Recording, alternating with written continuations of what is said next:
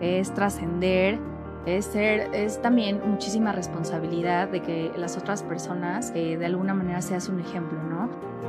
Mi mamá me ha inspirado muchísimo a esta parte de continuar a pesar de todos los tropiezos que uno puede tener, como siempre seguir, abrazar tus sueños, abrazarte a ti, literal lo que busco en mis hijos es poder ser el mejor ejemplo para ellos, que ellos crean en ellos, que abracen sus sueños, que crean que todo es posible y que avancen siempre de la mano del amor, del respeto y de la honestidad.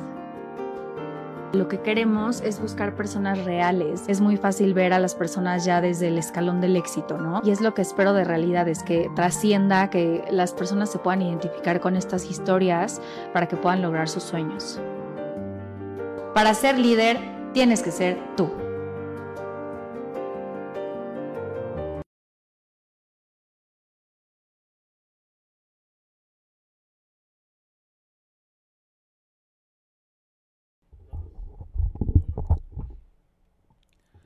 Hola, muy buenos días y bienvenidos a un programa de lujo que estoy feliz. Eh, va a estar muy interesante que, tenemos un programa de lujo con María Torres. María Torres, ¿quién es? Es la directora en jefe de una revista que a mí en lo personal, María, te voy a decir, es la revista Quién, que lleva más de 20 años y es la revista que yo tengo memoria desde que soy muy chica, siempre está en mi casa, que yo hasta la fecha sigo comprando. ¿Por qué?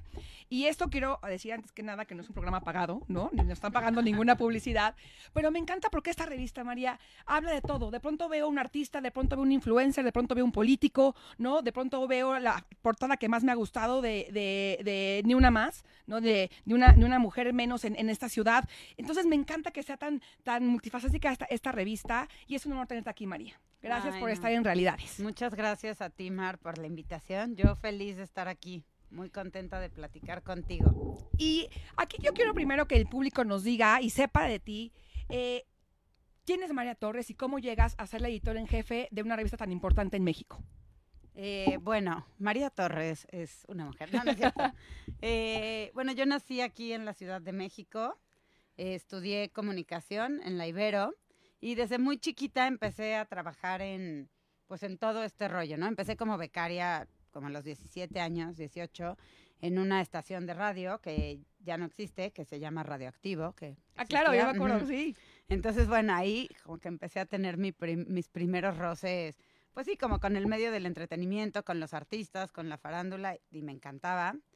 Y luego de ahí, eh, bueno, ya trabajé en una agencia de, también todavía muy chiquita, tenía 19, 20 años, en relaciones públicas. Y luego eh, me llegó la oportunidad de trabajar en Editorial Televisa porque había una vacante de becaria también. yo seguía todos de 20 empezamos años así. Jalando cables.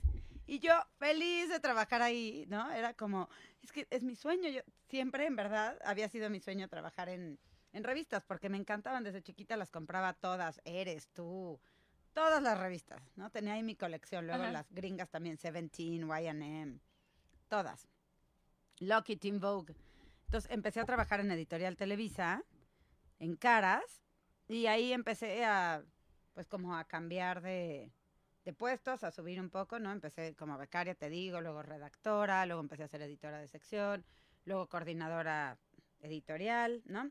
Y luego de ahí eh, cambié como coordinadora editorial de Cosmopolitan para México y Latinoamérica, cuando Cosmo se hacía en Miami y luego llegó aquí a México.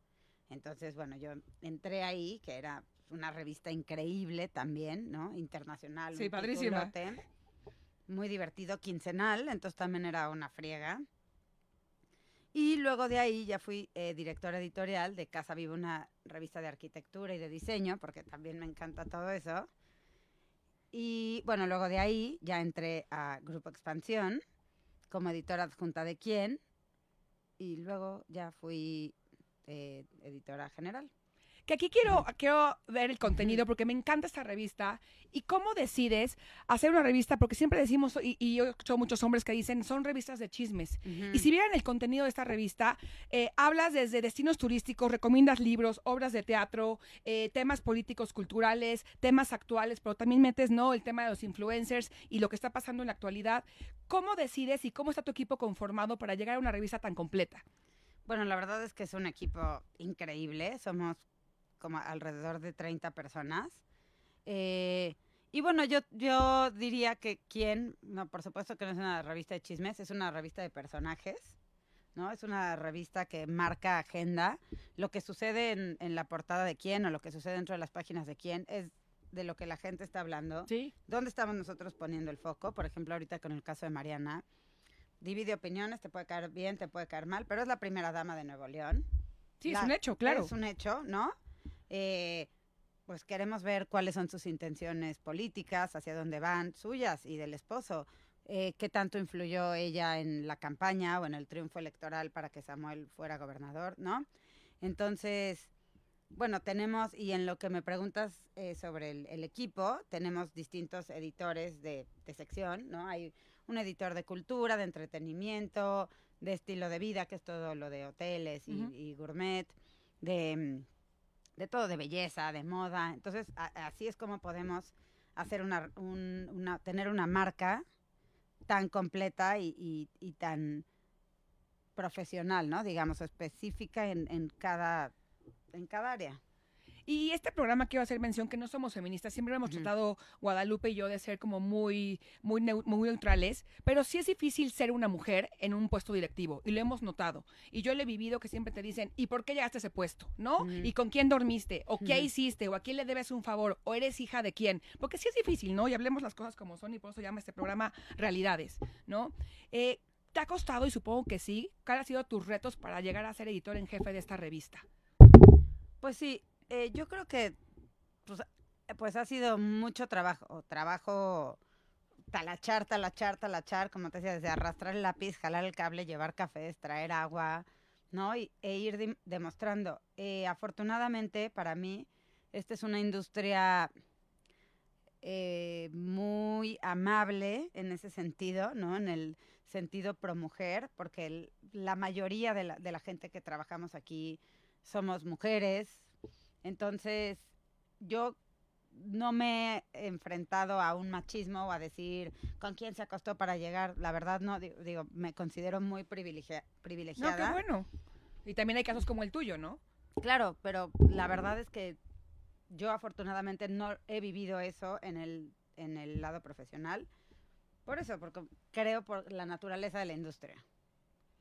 Y aquí, por ejemplo, tú eres mamá, ¿no? Te estábamos platicando antes del programa que eres mamá, tienes dos bebés y muy chiquitos. Entonces. ¿cómo combinas? Porque sí es muy difícil, ¿no? Tener un trabajo tan con tanta responsabilidad y a la vez ser esposa, pero mamá, pero hija, pero hermana. Entonces, cuéntanos cómo divides tu day by day, ¿no? Este, entre el trabajo y tu familia. Pues sí, eh, es un poco estar malabareando. y ahora sí, como que como dicen, elegir tus batallas, ¿no? Eh, pues sí, me despierto muy temprano con mis bebés, pero estoy con ellos, desayuno con ellos, los llevo a la escuela. ¿Qué edad tienen para que sepa el público? Casi tres y casi uno. O sea, sí son Chiquitos. Sí, son muy bebés. La verdad es que para mí la, la, la pandemia fue lo mejor que pudo haber pasado a nivel personal, porque tuve la oportunidad de quedarme haciendo home office con mis hijos.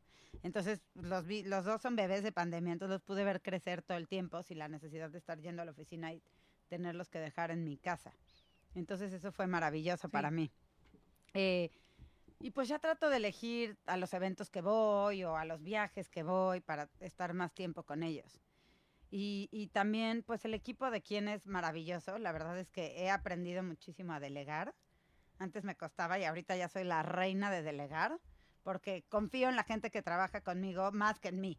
Yo sé que ellos son, va a sonar muy cliché, pero ellos son expertos y saben más que yo en muchas cosas. Entonces, puedo soltar muy libremente y- y no tratar de hacer todo yo, de acaparar todo yo. Bueno, dicen que esa es la diferencia entre ser jefe y ser líder, ¿no? Que el líder sabe delegar y el jefe quiere controlar. Entonces, me doy cuenta que eres una gran Ah, líder porque no, pues, delegas. gracias. No, en serio, la gente, la gente buena delega, ¿no? Y parte de este programa, María, es todos los retos que, que vimos y sobre todo ahorita que, eh, de la pandemia que ya estamos saliendo en los medios de comunicación. Hubo muchos medios que desaparecieron, muchos medios impresos. Ayer estaba con, con la editora eh, de, de sociales de Excelsior donde me decía, estuvimos a punto de desaparecer. Jess Pacheco, que le mando un beso. Ay, la. Sí, divina, Jess. Em, con Marimar estuvimos a punto de desaparecer, ¿no? Y muchos medios desaparecieron, otros se volvieron a la parte digital. Entonces, quiero saber, eh, primero, cuál fue el reto más grande de, de la, de- de la revista, cómo te fue en la pandemia y, y cuál crees que sea ahorita tu reto en la parte digital? Porque ya mucha gente no quiere comprar revistas. ¿no? Ya, ya no está acostumbrada a pasar la hoja, ya está más en el celular. Sí. Pues mira, yo creo que el más, el reto más grande fue sobrevivir. Fue no tener un recorte en el equipo. La verdad es que yo me siento muy agradecida con Grupo Expansión, que es el- la empresa dueña de, de quién, de que no corrieron a ninguna persona de, de mi marca, de quién. O sea, seguimos el mismo equipo y salimos a flote. La verdad es que todo mundo le echamos muchísimas ganas para seguir vendiendo, digo, a pesar de que los anunciantes pues tampoco podían, ¿no? Porque Claro. tenían los presupuestos recortados. Eh, entonces, bueno, creo que ese fue el mayor reto. También nosotros nunca dejamos de imprimir. Solo un mes no imprimimos, que fue al inicio de la, de la pandemia, como en abril del 2020. Fue la única edición que no se fue imprenta porque tampoco queríamos analizar bien cómo iba a estar la situación, lo que iba a pasar, ¿no? Entonces, eh, bueno. Y lo digital, bueno, claro, la verdad es que para quien siempre... O sea, ¿quién es, es una marca? Es una marca. O sea, Sí, yo no diría sí. que es una revista, es una Sí, marca así es. porque vive en lo digital igual que en, que en el print, ¿no? Digo, yo creo que hay eh, público para todo, pero nuestra parte de punto .com es inmensa, tenemos casi 8 o 9 millones de usuarios únicos al mes, entonces también Pero aumentó en la pandemia, o sea, sí, sí viste ese cambio. en la- sí aumentó en la pandemia y también nos- a nosotros nos abrió el ojo. Digo, siempre hemos tenido eh, el foco ahí en lo digital, pero ahorita aún más de decir, a ver, este es el futuro y vamos para allá y cómo vamos a fortalecer nuestro sitio, nuestras redes. Sí, porque aparte, si no te adaptas, o sea, como dicen, ¿no? La gente que no se adapta muere. Claro. Entonces tienes que adaptarte al cambio, eso fue lo que nos enseñó mucho la, la Sí. pandemia. Y yo sé que sobreviven mucho de la publicidad. ¿Qué pasó con toda esa gente que dice, oye, no tengo presupuesto, ¿qué haces? Dependen de ti familias. ¿Cómo, ¿Cómo tuviste esa parte en la pandemia con tu equipo de trabajo? ¿Hubo despidos? ¿No hubo despidos? No, no hubo, no hubo, no hubo. La verdad es que aguantamos vara y no, o sea, el equipo quedó íntegro. Eso es una maravilla, Sí, eso eso es una, muy buena noticia. La verdad sí. Digo, era una, es una marca que puede sostener esa presión.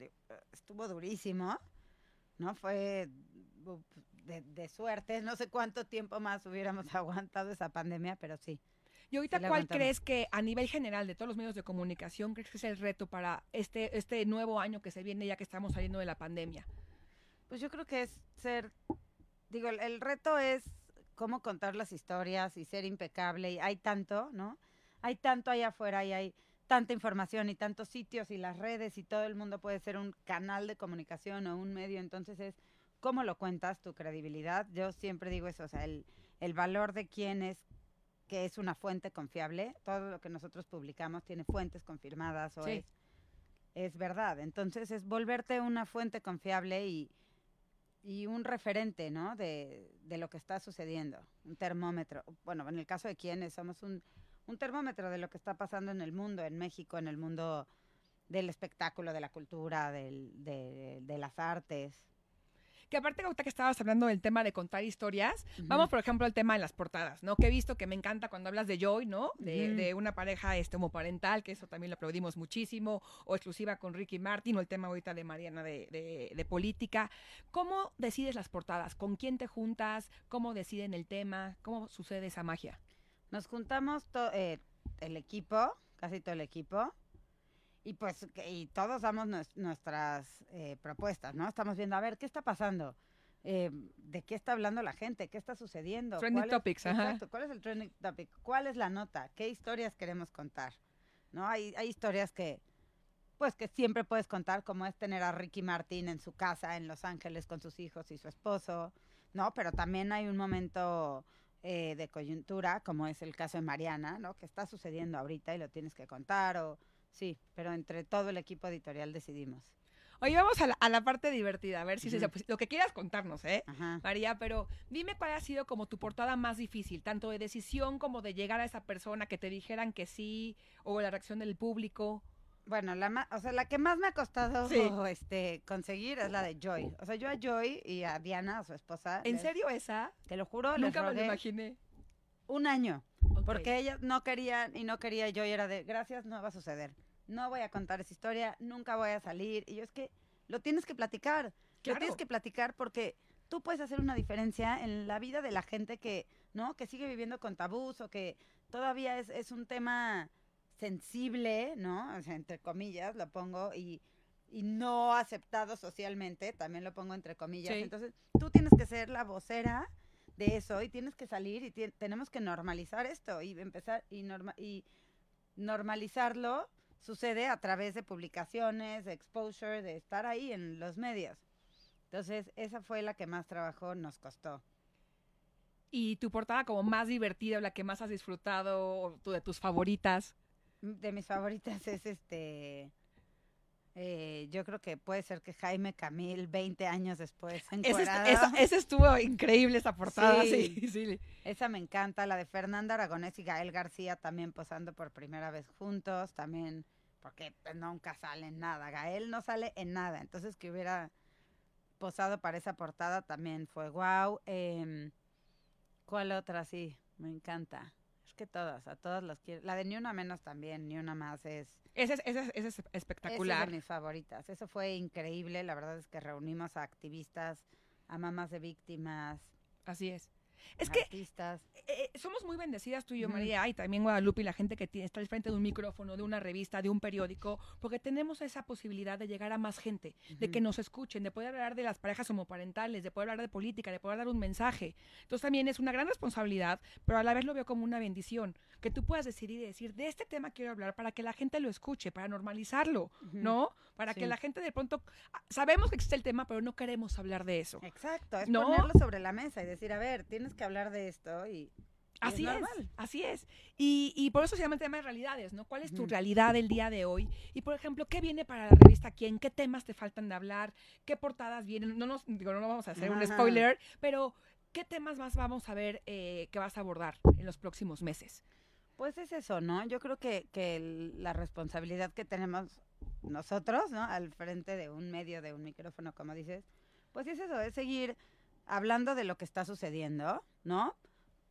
Poniendo el ojo donde está la historia y decir, a ver, sociedad mexicana, aquí está la nota y aquí está el personaje del que están hablando, pero, pero bien contado y, y, y cómo te diré, sin filtro, ¿no? O sea, digamos que, que lo que tiene quien, y creo que es lo que debe seguir sucediendo, es que te presentamos el otro lado de los personajes, o los personajes tras bambalinas. o Sí, eso que me encanta, sí, su day by day cuates, su atrás. Day by day, exacto. Así es Mariana, a la vez siempre. Bueno, pero vamos a ir a su casa y nos va a enseñar a sus perros y nos va a platicar y le vamos a preguntar eh, si es una corrupta, si quiere que su esposo sea presidente, qué onda con el bronco, qué onda con el niño que sacó del DIF, ¿no? O sea, directo. Sí, que eso hay diferentes versiones que no vamos a entrar a eso, Ajá. pero eso está padre ponerlo sobre la mesa y ponerlo como un tema de discusión. Sí, exacto. ¿No? Y, eso es lo que me gusta de tu revista, María, que de pronto te digo, encontramos un influencer como Juan Pazurita, pero al día siguiente encontramos un político, o también cuando tuviste a Gatel, que, que Gatel siempre también ha sido en la ah, eso pandemia. también, eso también. A ver, cuéntanos a ver un poquito de cómo estuvo la entrevista con, con, con Gatel, sí.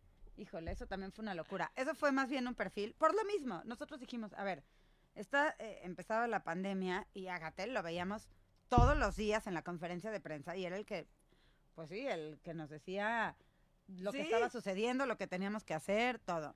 Entonces a ver, tenemos que hablar de este hombre. ¿Quién es este señor?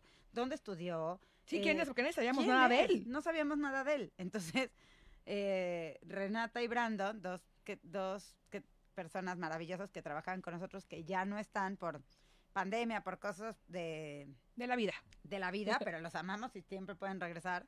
Se iban todos los días a la mañanera así, a tratar de entrevistarlo, a ver, a sacarle la nota.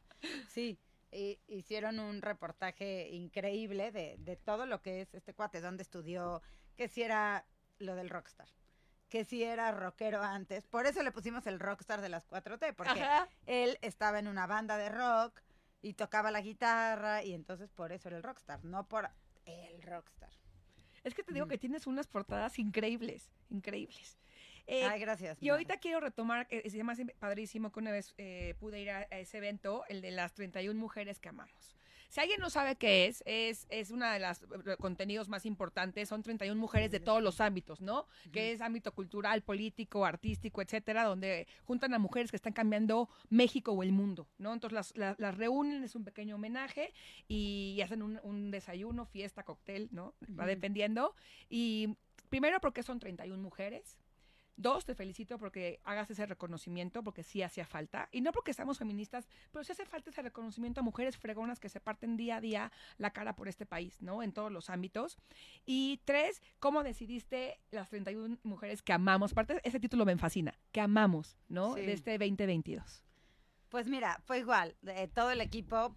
eh, Hacen como sus, eh, sus arroja nominaciones. su- exacto, sus nominaciones. Y de ahí ya vamos refinando la lista hasta llegar a 31. Que ¿Por la qué verdad- 31? La verdad es que era un número que, que, digo, esto salió hace como 10 años, yo creo. Ok. Entonces al equipo de ese entonces decidió que eran 31 mujeres. Está bien, ya sé no tiene una 31. razón de ser, pero son las 31 mujeres. Y, y bueno, es maravilloso. El, la razón de ser de 31 mujeres es presentar estas historias de mujeres que desde distintas trincheras están haciendo algo por la sociedad, son ya, o, o no por la, o no siempre, no siempre en el ámbito filantrópico, pero también empresarial, Sí, artístico, ¿no? Cultural también.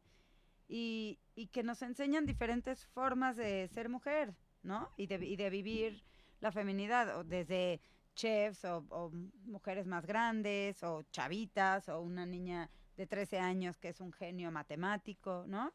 Entonces sí son historias muy diferentes, pero que al mismo tiempo son inspiradoras. No, aparte eso ya se quedó, o sea, ya no puedes, no puedes dejar de hacerlo No, nunca. claro Eso que no, está- llevamos 10 años haciéndolo cada año, sí. Oye, ¿vas a hacerlo de hombres? de ah, también estaría bonito, pero tenemos también Quién 50 en noviembre Sí, ese también está muy de los padre. mexicanos que transforman y, y entonces ahí hacemos hombres y mujeres. Digo, la importancia de 31 mujeres también es que sucede en marzo, en el mes de la mujer, y sí es un homenaje a la mujer. A los Así hombres es. lo celebramos en Quién 50 también. Y hablando de mujeres, tú dime qué mujer admiras. O sea, ¿qué inspira a María para, para este, este trabajo? ¿Quién te mueve? ¿A quién te gustaría, por ejemplo, en este momento? decir, Me gustaría, me muero por tenerla en mi portada. De aquí, de Estados Unidos, de- del mundo entero, ¿quién quieres? Que te falta tener en tu portada. Estoy pensando ¿eh? en mujeres que, que admiro. Digo, evidentemente hay muchísimas. O sea, digo, Yo, por ejemplo, ¿sabes a quién me muero, me muero? Que es mi sueño, así, quién? Oprah. sí, Oprah, Oprah, por su bueno. historia de vida, por lo Sí. filantrópica que es, por lo que ha hecho. O sea, además una mujer que digo, yo la quiero entrevistar o quisiera conocerla en persona. Oprah, yo un día te voy a contar Sí. que yo un día le escribí una carta a Oprah. Ajá. Obviamente nunca me contestó, Ujú. pero yo le escribí diciéndole, me encanta estar en su programa, yo tengo una fundación y ojalá pudiera ayudarnos. Entonces le escribí mi carta, que nunca he hecho con nadie más que con Oprah. Obvio no me contestó, pero me sentí muy bien al, al enviarle mi Claro, carta. se me hace a Oprah. increíble. Pero bueno, Oprah es un tipo de mujer que me encantaría. Imagínate ver, tenerla, ¿no? Sí, Tú Oprah se me su hace casa. maravillosa. Diane Sawyer. Ah, también, claro. Diane Sawyer se me hace maravillosa. Pues también muchas escritoras que me encantan. Eh, ahorita estoy muy en modo fan de una escritora española que se llama Irene Vallejo, que escribe maravilloso. Es muy joven, pero es, pero eh, es una escritora fantástica. Entonces, bueno, ella me encanta. Eh, bueno, Olivia Colman, la actriz. No, Ah, bueno, o sea, hay Que no ganó ahorita el Oscar, que- ni modo. Sí, caray. Oye, ¿va a haber edición especial de los Oscars? No. No, todo, eh, digo, eso si lo, lo vimos hacemos online. Todo en tiempo real, porque si lo sacamos después ya es viejo. Eso tiene que ser en el momento. Oye, hablando de eso, quiero saber tu opinión, que estás metida tanto en esto y, y como medios, ¿qué opinaste de, de lo de Will Smith? O sea, en tiempo real, el golpe, ¿qué opinas? Se me hizo patético de lo peor que de lo peor que he visto, o sea, se me hizo un acto repulsivo, ¿Violento? Violento y, y su disculpa o su discurso peor, ¿no? Justificar esto de yo hice esto por amor. No, no, no, no. Es que seguimos entrando en ese discurso de que por el amor justifica la violencia y al contrario. Yo creo que nada justifica la violencia física y menos abanderarlo con el amor, ¿no? Claro. De, claro, yo lo hice porque amo a mi esposa. No, no, no, no, no. Yo lo que pudo haber hecho, una forma de pedirle, de decirle, ofrecerle disculpas a mi esposa de otra manera, de forma pacífica o detrás de cámaras, pero no con los Claro, golpes, sino en tiempo real, a nivel mundial. Nunca el golpe. Y, y también me parece ridículo que suceda eso y que esté ahí sentado y que luego le aplaudan, ¿no? Exacto, como dices, creo que hay maneras de, de ser educado y de controlarte y de tener un template y de decir, oye, eso es inaceptable, no vuelvas a hacer un chiste de mi esposa. Así es, pero sin golpearlo y ya, claro. el golpe, no, más en lo que, en, en el momento en el que estamos viviendo, ¿no? Digo, te digo, mo- Justo, vez, que estamos en plena guerra. evidente, pero esto es un momento, esto es un una premiación, es un momento de, de paz, de, de ejemplo, porque nos guste o no, estos son eh, role models, figuras públicas con millones de seguidores que tienen que poner, no tienen que, pero deberían de ser el ejemplo. Claro. Entonces, me pareció todo mal. Sí, estoy de acuerdo patético. contigo. Y no estoy de acuerdo tampoco con el chiste de Chris Rock, pero tampoco creo que lo haya hecho a sabiendas de la enfermedad o de él o de lo que esta mujer había sufrido, ¿no? Todo mal. Sí, pero nada justifica que golpes a alguien con violencia, como dices tú, en nombre del amor. Sí. Ahí estoy totalmente, Ah, totalmente bueno. de acuerdo. Oye, cambiando de tema, hay una mujer que quiero poner sobre la mesa Ajá. que, que estaría increíble y quiero saber, no tu opinión, porque tampoco voy a entrar en temas políticos y Ajá. nadie nos ponemos de acuerdo en política, pero nuestra primera dama, Ajá. Beatriz, ¿no? Em, estaría increíble poderla conocer más. Creo que es una mujer hermética, ¿no? Sabemos poquito, o sea, está muy metida en el arte y etcétera, pero ¿no estaría increíble poder ahondar más sobre ella? ¿Qué Sí. opinas? Yo creo que sí. Yo creo que sí, tengo sentimientos encontrados. Yo creo que sí, pero también creo que es muy respetable. Digo, ahora sí que cada quien. Sí, te digo, yo no me voy a meter en nada, ni voy a decir mi opinión. Eh, pues sí, también como dijo, me dijo Mariana, porque le preguntamos también. E- Ella, a ella no le elegimos. Ella pues, Venía en el paquete. de- venía en el paquete y también tenía una carrera y también tenía una agenda propia. Entonces, yo, si fuera primera dama, sería diferente a lo mejor, pero también entiendo la postura de decir, yo no me inscribí para esto, yo soy una historiadora, y yo soy una doctora y yo sigo mi carrera y tampoco quiero el foco y, y no quiero estar ahí. ¿Y qué opinas de eso? Por ejemplo, que también veo, por ejemplo, mu- muchas mujeres de la realeza, ¿no? O sea, que sí las, que sí veo que están mucho más involucradas, mucho más activistas, mucho más metidas en temas sociales. ¿Has visto esa evolución a través de los años, tanto de la realeza como de primeras damas a, a nivel mundial? ¿O crees que todavía seguimos un poco paradas en ese aspecto?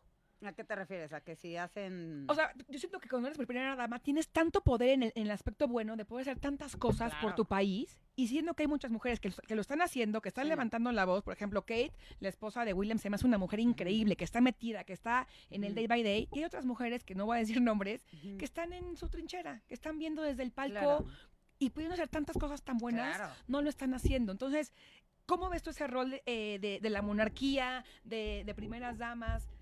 ¿Lo estamos haciendo bien? Yo creo que nos falta un poquito más. Yo creo que sí nos debe faltar más. Yo, si fuera primera dama, bueno, estaría metida al 100%. ¿Qué puedo hacer? ¿Dónde ayudo? ¿Qué hago? ¿No? Vamos a recaudar fondos. Claro. Sí.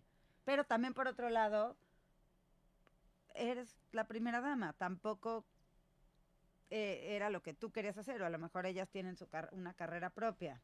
Pero también creo que Ujú. cuando te casas o eres novia o, o estás en Ujú. matrimonio con un político, sabes que va para ahí, o sea, por Claro. ahí. Kate sabía que iba a ser reina o, o Sí. princesa, ¿no? Bueno, Diana sí, de Gales. se me hace un poco No, pero sabían que ese es tu ridículo todo, rol. pero, ujú. Si yo estoy andando con López Obrador, soy su esposa, pues sé que a lo mejor voy a ser primera dama Claro. y voy a tener cierto rol. Entonces, también que alguien diga que no voy a hacer ese rol porque pues, yo no lo pedí, se me hace una excusa absurda, en mi opinión.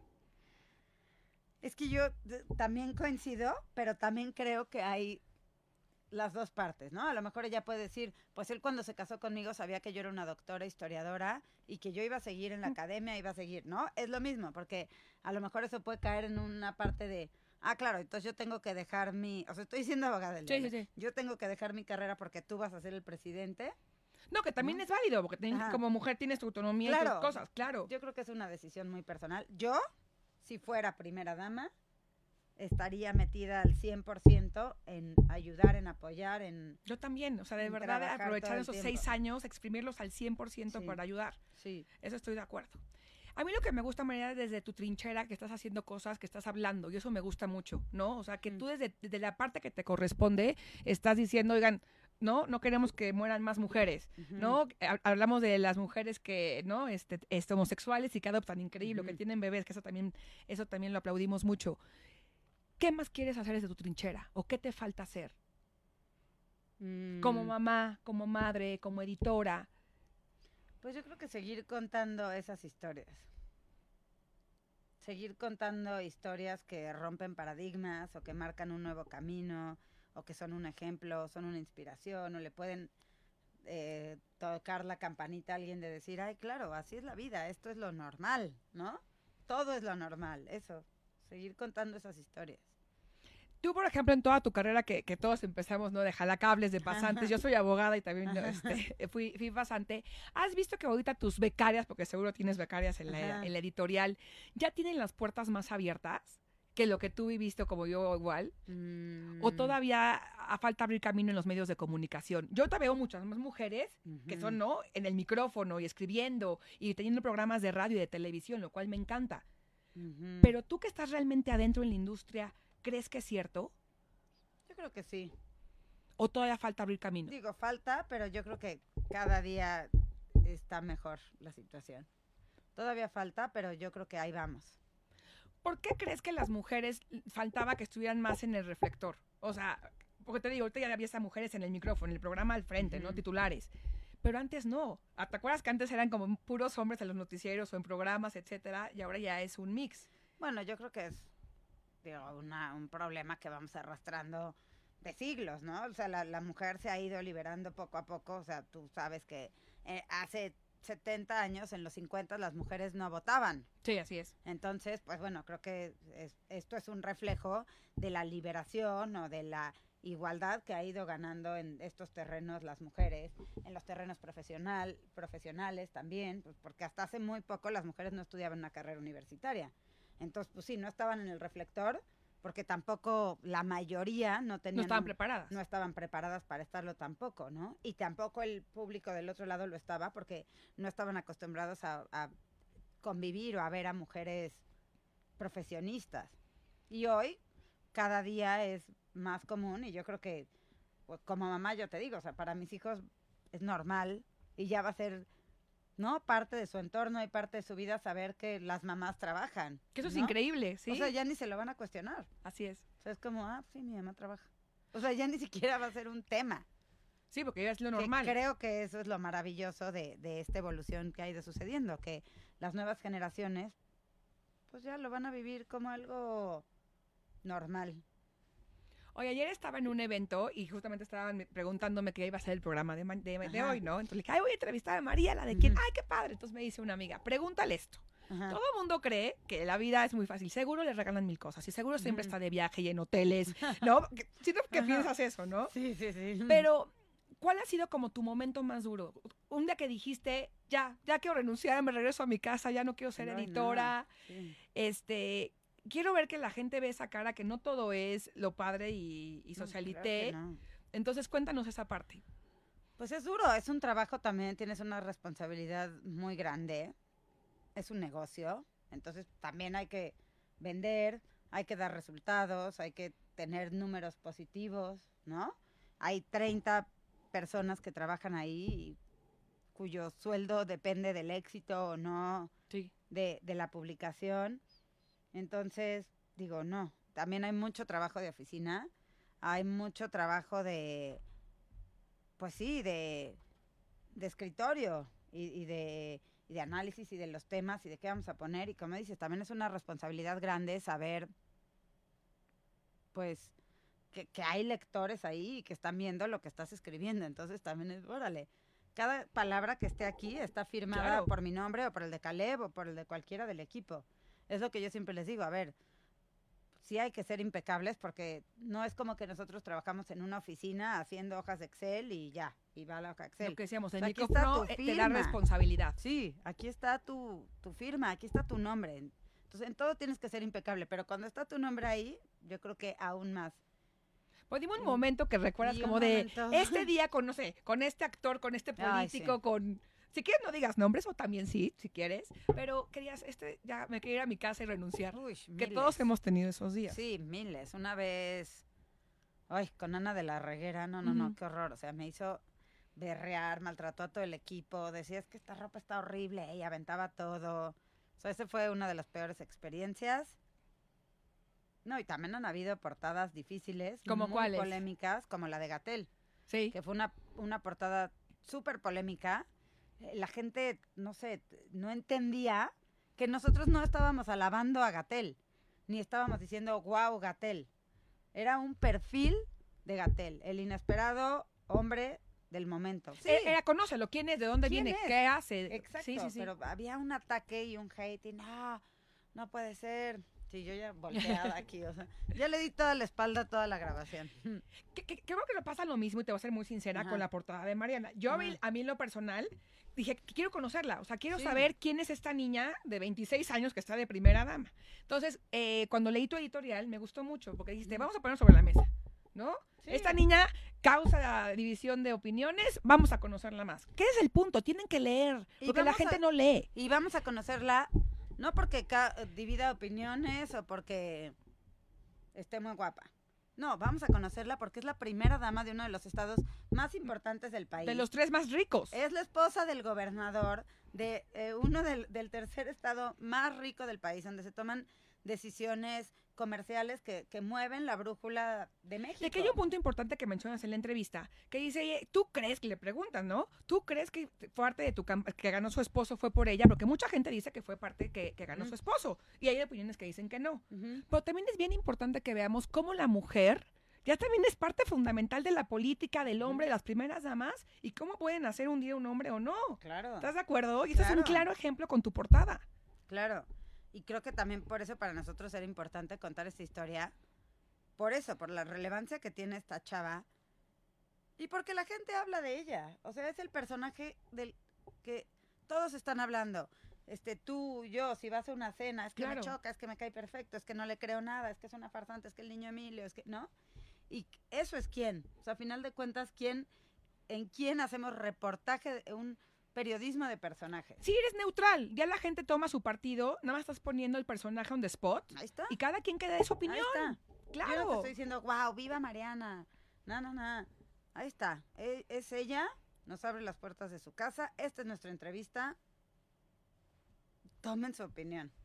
Y también hasta una portada mucho más, ¿no? Menos profunda, pero la de Jaime Camila, hay gente que decía, se ve ya horrible. Yo decía, Ajá. se ve guapérrimo más que nunca.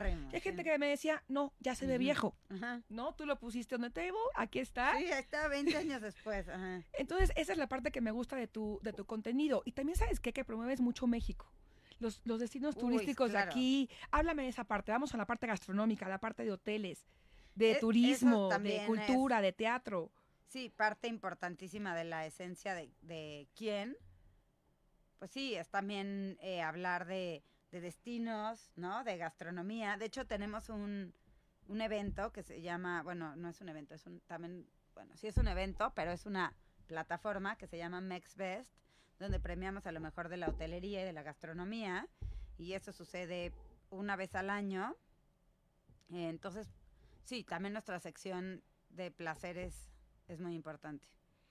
Y, y aquí se hago como el comercial de que ya está, pues ya estamos pues, saliendo casi de la pandemia, hay que seguirnos cuidando, obviamente, pero tenemos que visitar México, tenemos Claro. que fomentar el turismo, tenemos que salir a comer, tenemos que hablar bien de nuestro país, generar empleos, ¿no? ¿Qué opinas de eso? Mucha gente hombre, de pronto creo que somos los mismos, los mismos enemigos de nuestro país, cuando no, debemos ser los primeros México. porristas. Yo amo México, estoy obsesionada con México. Creo que tenemos el país más maravilloso en todos los sentidos, en, en gastronomía, en gente, en servicio, en lugares, en cultura, todo. México ofrece todo y otra vez estoy siendo la reina del lugar común y del cliché, pero es la verdad.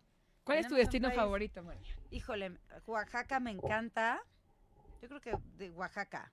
Oaxaca, Mérida también es preciosa, Mérida Mérida, es también es de mis favoritos. Justo mi papá llegó ahorita ayer de Mérida y me decía es que, y no habíamos ido hace como dos años, me dice es que Mérida está más bonito que nunca. Es un sueño, la comida, la todo, gente, la todo. comida es impecable, no ves un papel, los edificios, el Paseo Montejo, ¿no? Es, Y tienes es a media hora las playas, entonces... Todo, no, Mérida es maravilloso, me encanta Mérida, Acapulco, la verdad, me encanta. mi También. playa favorita es Acapulco. Yo soy amante de Acapulco. Sí, por eso sí, sí visité en México. Y María, este programa se llama Realidades. ¿no? Y la realidad hoy es que me encanta es que tengamos una mujer como tú fuerte, que dirija una revista tan importante, que cause impacto en todos los estratos en México, ¿no? En todos los ámbitos. ¿Y cuál sería tu realidad del día de hoy? ¿Qué le quisieras decir a la gente que te está escuchando como directora de una publicación y como responsable de contenido? De lo que hablábamos, somos responsables de esta, de este, de este medio de comunicación. Y le hablamos a otras mujeres y hombres. ¿Qué les diría a otras mujeres y otros hombres? Que sean muy felices, que la vida es muy corta. que sí, yo creo que eso, que tampoco nos tomemos tan en serio todo, ¿no? Es más bien, estamos aquí un ratito, entonces hay que ser ligeros, hay que ser... Y fíjate que ahorita platicando contigo, así te noto. Te noto como easy going, como fluyendo, como cero estresada, ¿no? Ustedes se imaginarán una, una directora de una revista ah, que llega toda estresada. No, ella llegó muy tranquila, ¿no? Muy buena onda, es una tipaza, de Ay, verdad. gracias, Es un, honor conocerte. Gracias. Eh, te agradezco mucho el espacio. Ay, gracias a ti, Eh, gracias, gracias a Loops por poner esto en Extrañamos a Loops, te mandamos un beso. Te mandamos un beso, Loops. Pero, pero gracias por poner a, a- y hablar de todo, eso me gusta. No, que hables de gracias por todo. invitarme. y que también celebres a las mujeres, que Hombre, celebres claro. a, a 31 mujeres cada año que están cambiando a, a México. Mi realidad del día de hoy es que lean, nos falta de pronto leer, informarnos, eh, hay que leer diario, periódicos, revistas, noticias, podcasts, tienen, claro. tienen mucho para, Claro. para informarse y acuérdense que la información es poder y una persona que esté informada eh, tiene más poder sobre otras. Claro, sí, yo mi realidad fue a lo mejor un poco banal, de love, sean feliz. Pero no, por supuesto, ya en un tema más serio, más profundo, digo, no que lo otro no lo sea. Sí, coincido contigo, hay que estar enterados. Sí, de todo lo que pasa. No hay nada más rico que una persona enterada, ¿no? Que sepas de política, que sepas de libros, que sepas del cine, que sepas de, de lo que está sucediendo en el mundo. Y aparte todo está tan accesible con su celular, en el puesto de la esquina compren la Ujú. revista, el periódico, de verdad eh, se pueden Ujú. informar, no quieren gastar, aquí está el celular y ya lo baja- Sí. bajan la información. Pero, pero muchas gracias por tu tiempo. No, gracias a Qué ti. rica plática. No se pierdan la edición de este mes que está muy, muy Sí, interesante. no solamente por. Mariana, Ay, sino sí, por no todo la el contenido que está muy, muy interesante. Y les recuerdo que estamos en Realidades todos los miércoles en Radio 13. Nos pueden encontrar en Facebook, en YouTube, en Spotify, en Stitch. Entonces, gracias por tu tiempo. Mari. Ay, gracias Qué bonito ustedes. programa. Gracias, Mar. Gracias. Muchas gracias. Nos vemos la próxima semana. Bye.